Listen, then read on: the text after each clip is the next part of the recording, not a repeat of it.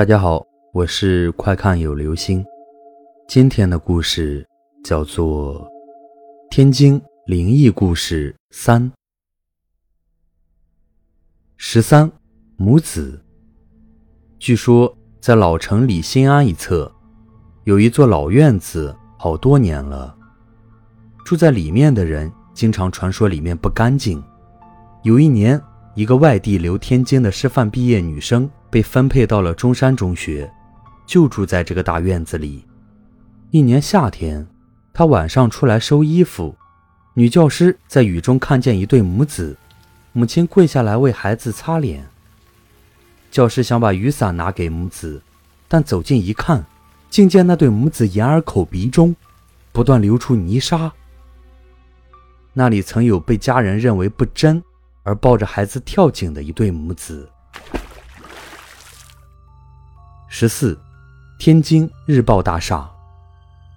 天津日报大厦位于中环线与大沽路、尖山路的路口中，周围是滚滚的车流，楼又很高，格局深沉，形成五方巨鬼之势。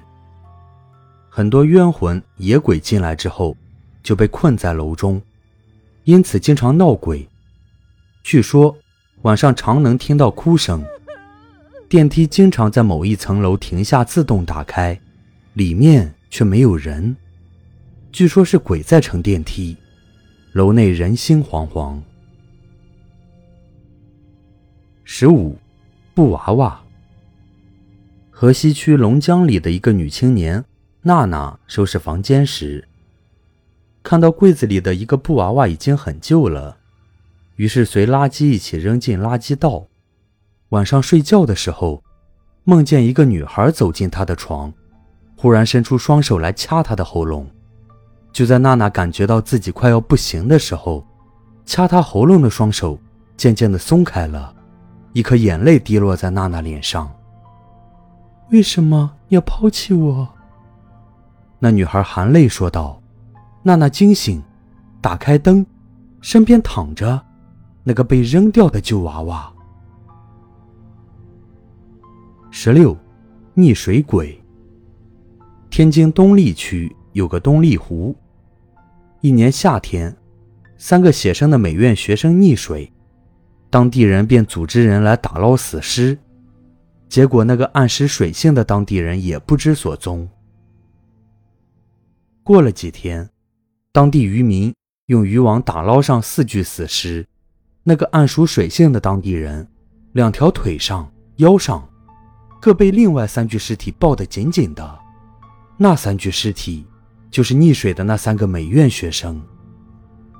那个当地人下水时，距离他们溺水已经七个小时，又怎么抱住那个当地人的呢？十七，高跟鞋声。南开某小区的一个楼内。每到星期五的深夜，楼道内就传来清脆而缓慢的高跟鞋声，似乎有人反复在楼道内走上走下。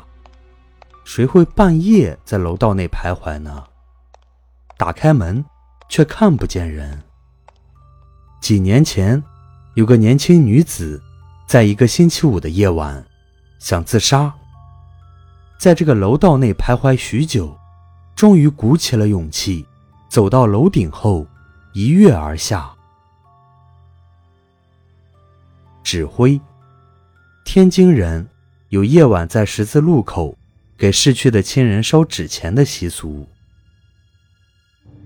一个人行路时，吐到一堆尚未完全熄灭的纸灰上，忽然，地上的纸灰纷纷飞起，直扑此人的口鼻，直到毒死，此人窒息而死。还有一人，右脚踩在一堆纸灰上，鞋子仿佛被粘住了。好了，这就是今天的故事——天津灵异故事三。